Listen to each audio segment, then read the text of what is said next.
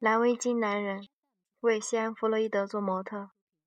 二零零三年十二月十六日，前些日子我去了一趟美国西西南部，现在回来了。今天开始，我重新回到了弗洛伊德的工作室，继续我的模特角色。弗洛伊德告诉我，我目前他正在修改一篇关于自己一九五四年发表的关于油画的文章，是塔特勒塔特勒的编辑乔迪格莱戈鼓动他这样做的。乔迪格莱戈问我是否可以转载原文，我说当然可以，但我接着说，过了这些年。我已经完全不同意文章当中大部分的观点，于是他要我再写一篇文章，解释他现在的观点，而他的观点在过去的四十九年里是如何改变的呢？弗洛伊德说：“现在我认为，关于油画作品，主要的问题是颜色，其实完全就是色彩。到今天为止，我已经写了三个新的句子。今天在出租车里，我又想到了一个新句子。”写作是一件如此艰难的事情，我想不通为什么有人会想做一个作家。在我们上楼到他工作室之前，我们又接着谈了很多，是关于拉斐尔的手持康乃馨的麦当娜。伦敦的国家美术馆正试图收购这幅画。拉斐尔是一位意大利文艺复兴时分文艺复兴的高峰时期创作了很多优秀作品的大师，这一点是公认的。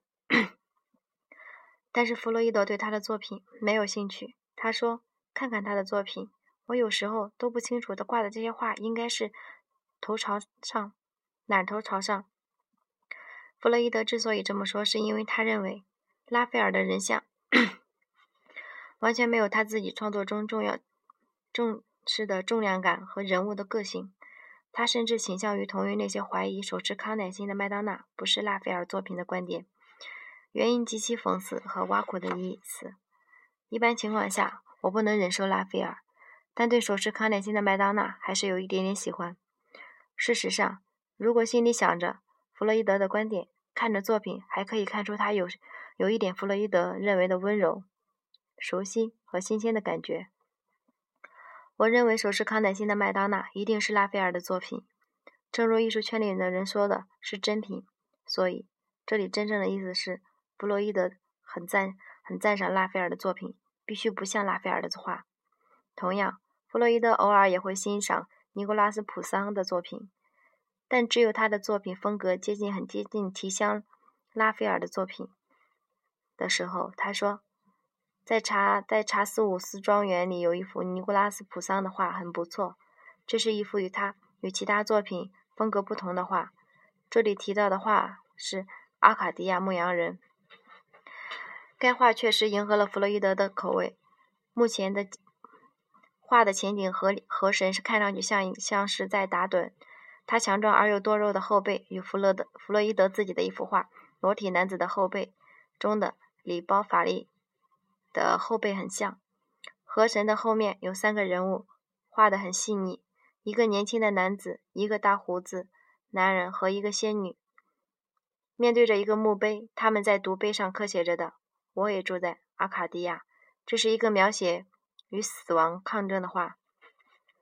弗洛伊德所绘画的作品要押韵的意思，指形式上要优优美，要优雅连贯，即画面中的每个部分相互之间要有过渡衔接。他说：“我认为，不知为何缘故，如果一幅画里有所有的部分都是完美的连接起来的，那这幅画绝对绝对不可能是真正令人难忘的作品。源于这个原因。”我认为普桑是一个意大利画家，而不是一个法国画家。我真的很喜欢法国画家的风格的油画，不喜欢意大利风格的作品。在这个意义上，我不把提香看作是意大利的画家，这样表达方式实在是有点异想天开。但是我们可以看明白弗洛伊德的意思，在弗洛伊德的词汇里，意大利风格等于拉斐尔的画派，法国风格是指作品完全表达表。完全不完全表达一切连贯真实的感觉，真实的感觉，也就是弗洛伊德创作时孜孜孜孜以求的，对重量、质地和他他所看到的画绘画对象所具有的不可或缺的独特的感觉。事实上，每个画家看其他艺术家的作品时，都不可避免的会联想到自己的作品。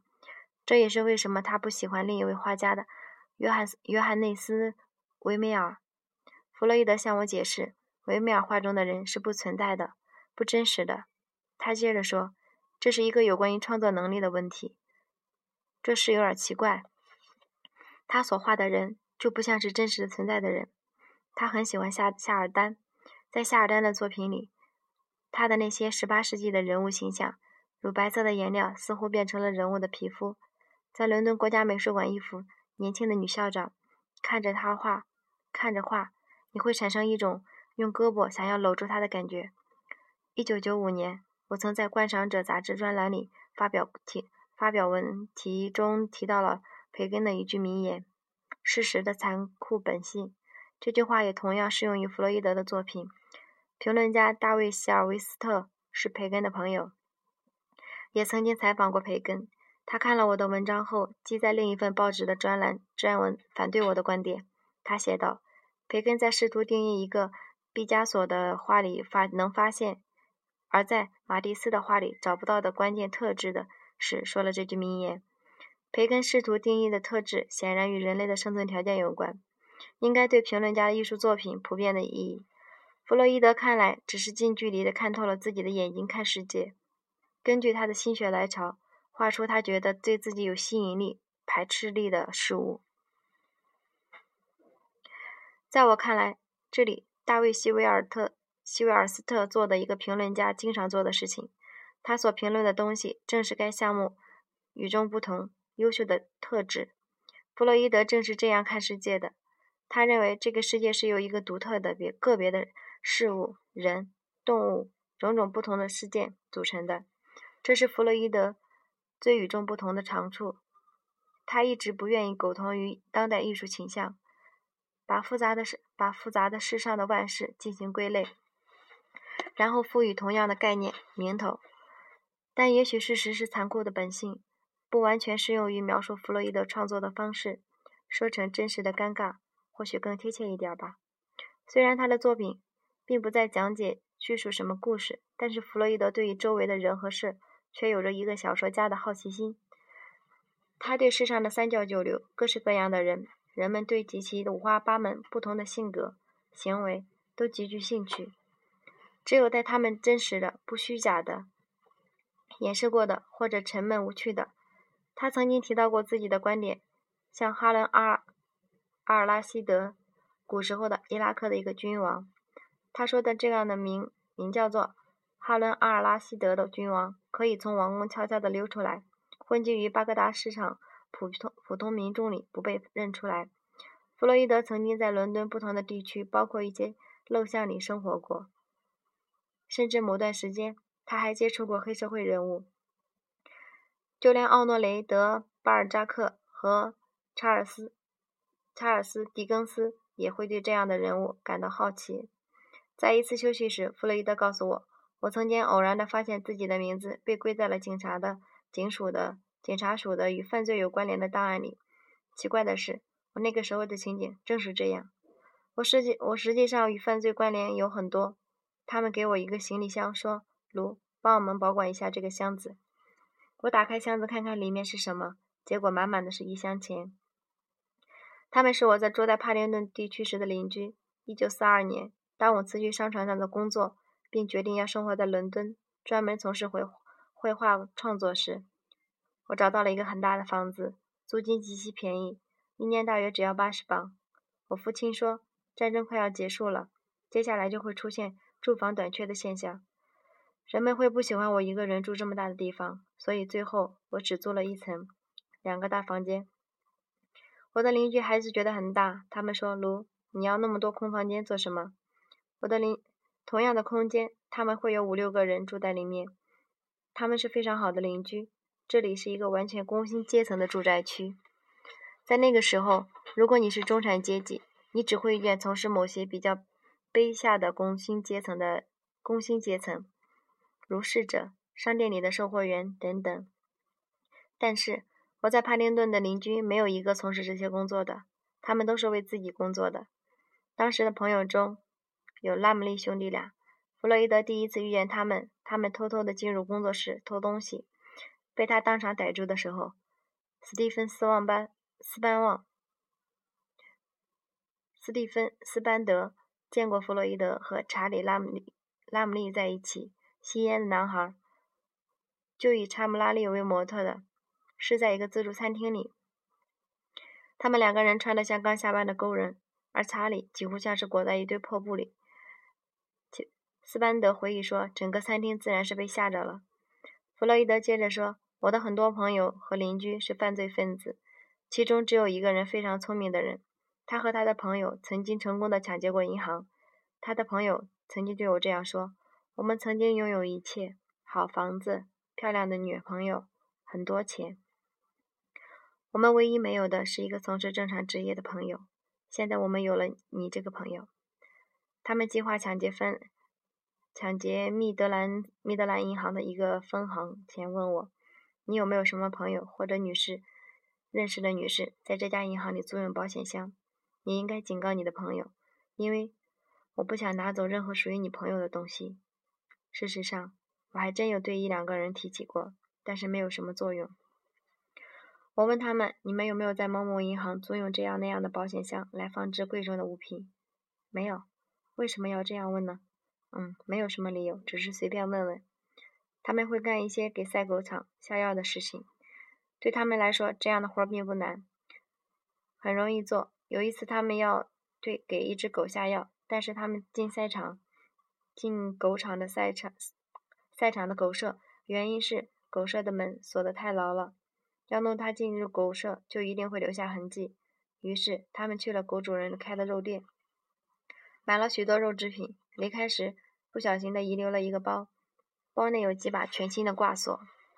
下一次他们去赛狗场时，就看见那些狗舍门上都换上了新的挂锁。这样，他们毫不费力的进了狗舍。我觉得那件事干得聪明，而且极具富想富有想象力。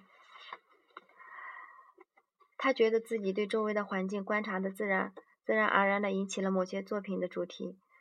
他举例的告诉我，我画了那个很聪明的抢劫。好几次，就是那个警告我，他要他要在任何时候去抢劫银行的家伙。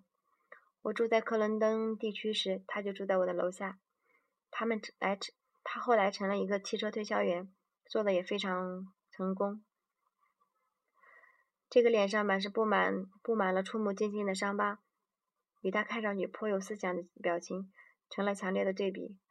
在我的某一幅作品中，我画了他温柔的拥着小女儿的形象。我想，他脸上的伤疤是曾经交往过的某一个女人的丈夫或者男朋友留下的。他们曾经玩过用刀片在马铃薯上刻画的把戏，然后弗洛伊德挥手模仿着一个人在脸上画了一个叉。这样的事情经常发生在一对罗尼罗尼克瑞不忠的男朋友男友身上。我在先租下那栋房子里住了许多年，然后搬到了同一条街的另一栋房子里。然后又搬到了附近的另一栋房子里。后来，那些房子被一个什么机构组织给买了。他们一直警告我不能算一个单元。一个单元是指年幼的、年幼子女的家庭或者老人已经退休的人。他们最后，他们让我搬进了 计划中要拆迁的那些房子。这下正合了我的心意。我记得有一次，我是一我是一条长长的拆迁街道中最后搬离的人。拆房子的人离我住所越来越近。我正在工作室里画我的一幅画。最后，我买了一些威士忌给他们，他们就同意让我再住几天。那几天对我来说很重要。十九世纪的时候，中产阶级的人是不经常到这一地区来的。我母亲很关心我，常常会把装有食品的包裹留在我的门前的台阶上。这样的情形经常使我想起古斯塔夫·多尔笔下的伦敦。因为没有电话，那些日子我会接到许多电报，邀请我参加各种晚宴和活动等等。每当我的电每每当我有电报时，邻居们总是看起来很沮丧。他们说：“又有电报了吗，卢？”因为对他也对于他们他对，因为对他们来说，电报带来的总是坏消息。大约我做模特的过程进行到一半的时候，画面上出现了我的左眼，然后我的右眼也画好了。画布上其余的部分仍然是布满了刚开始的用炭笔的线条，但是我的前额也出现在画面上。那是用宽笔涂抹，宽笔的画笔涂抹的，色块一直延伸到我的鼻梁的部分，给我感觉突然有一个人从从面前往外看。这个人看上去看出来的眼神，或者是因为画家赋予他额外的固定的性格和强度，说凝视也许更为恰当一些，是肖像画中最质朴而又最有力的部分。眼睛是生存的力量的来源，以东正教的标志为例。描写上帝和圣徒的图像中，眼睛蕴含着力量。这就是为什么那些不希望感觉到力量的人，常常会刮去人物的眼睛，而完全保留其他的部其余的部分。进一步说，眼睛的微小移动，他们与画者的目光是否对上，瞳孔的扩张程度等等，我们人类彼此的感情交流最佳的线索。我们看上去感兴趣的事物，危险的时候，危险事物时，瞳孔会扩张。比如，男人看到一条鲨鱼，或者裸体的女人，或者女人看到婴儿和一丝不挂的男人，通过眨眼睛和其细微的动作，眼睛可以表达非常丰富的情感，诸如悲伤和快乐、注意和漫不经心、渴望和恨意、信任和不信任、警觉和疲劳、虚情假意和真心实意、愤怒和宽恕等等。说来完全不奇怪。如果算上出现在画面上的那双眼睛，我的眼睛，我的感觉上好像有三个人在工作室一样。弗洛伊德向我解释，对他来说，自己的每一幅画作都是一个新的领域的探索。他以巴巴布罗·毕加索为例，曾经有一个女士问毕加索，他在画的是什么？毕加索巧妙而又傲慢地回答：“不要和正在开车的司机讲话。”这是一条在法国电车和公共汽车上都可以看到的警告。我想，如果你听了后会觉得恼火，你可能会说，司机并不知道要去哪里。我个人认为，询问一幅画最终会是什么样的，正在创作的人、画面的人，特别令人恼火，也许又有些幽默的评论。弗洛伊德不断的在不断的以画眉鸟寻找面包屑和小虫子的方式寻找他的模特。什么样的人适合他的作品呢？他很难说出一个标准来。他说：“我选择画的主人公。”是凭着一时的冲动，因为我不是一个思思来想去的人。让我说说为什么选中那个人做模特，理由对于我来说是一件很难的事情。有时候他们会自己，有时他画自己熟悉的人，但是对于有些很多年的老朋友，却从来没有想要去画他们。与其他画家的合作经历绝对不舒服，专业模特更不适合我，因为他们不是我想要的。哦，我的上帝！你还没有穿上衣服，你要摆出造型 A 吗？或者是 B，或者是 C？他决定开始画的任何模特特定人身上都有某些说不出的潜质。大约十五年前，有一位女士是我一系列作品中的模特。她回忆说，开始的时候她是一个很不好的模特，但是我不在乎。从某种意义上说，我最终不再想做的就是一个画一个模特。后来我感觉到，用她的画。用他画，再也画不出了什么了。我没法从他那儿得到什么任何灵感。我仍然和他联系，我们之间的关系非常好，并不是因为没有了创造，没有，并不是因为关系不好没有了灵感。有的时候，无意之间遇到的某个人，就可以成为一个好的题材。那天，画室里的工作结束后，我和弗洛伊德一起去饭店吃晚餐。他示意我看一个女招待，她个子很高，有点笨拙。但是相貌独特，弗洛伊德说：“我几次想，这位女招待做肖像画的模特一定很好。这个想法已经在我脑海里出现过不止一次了。你有没有对她提起过呢？”“哦，没有。”他当时的工作日程已经安排得很满，正在画的题材有马、我、下午的女孩、安德鲁·帕克·保尔斯，还有一幅作品是以裸体人物与一些樱桃为题材的。但令他感兴趣的女招待的形象显然留在了他的脑子里。尽管女招待本人一点也没有察觉到自己引起了弗洛伊德的注意，但也许以后可以被用来作画的做画作的主题。到底弗洛伊德在他身上看到了什么独特的东西？恐怕连他本人也无法用言语来表达。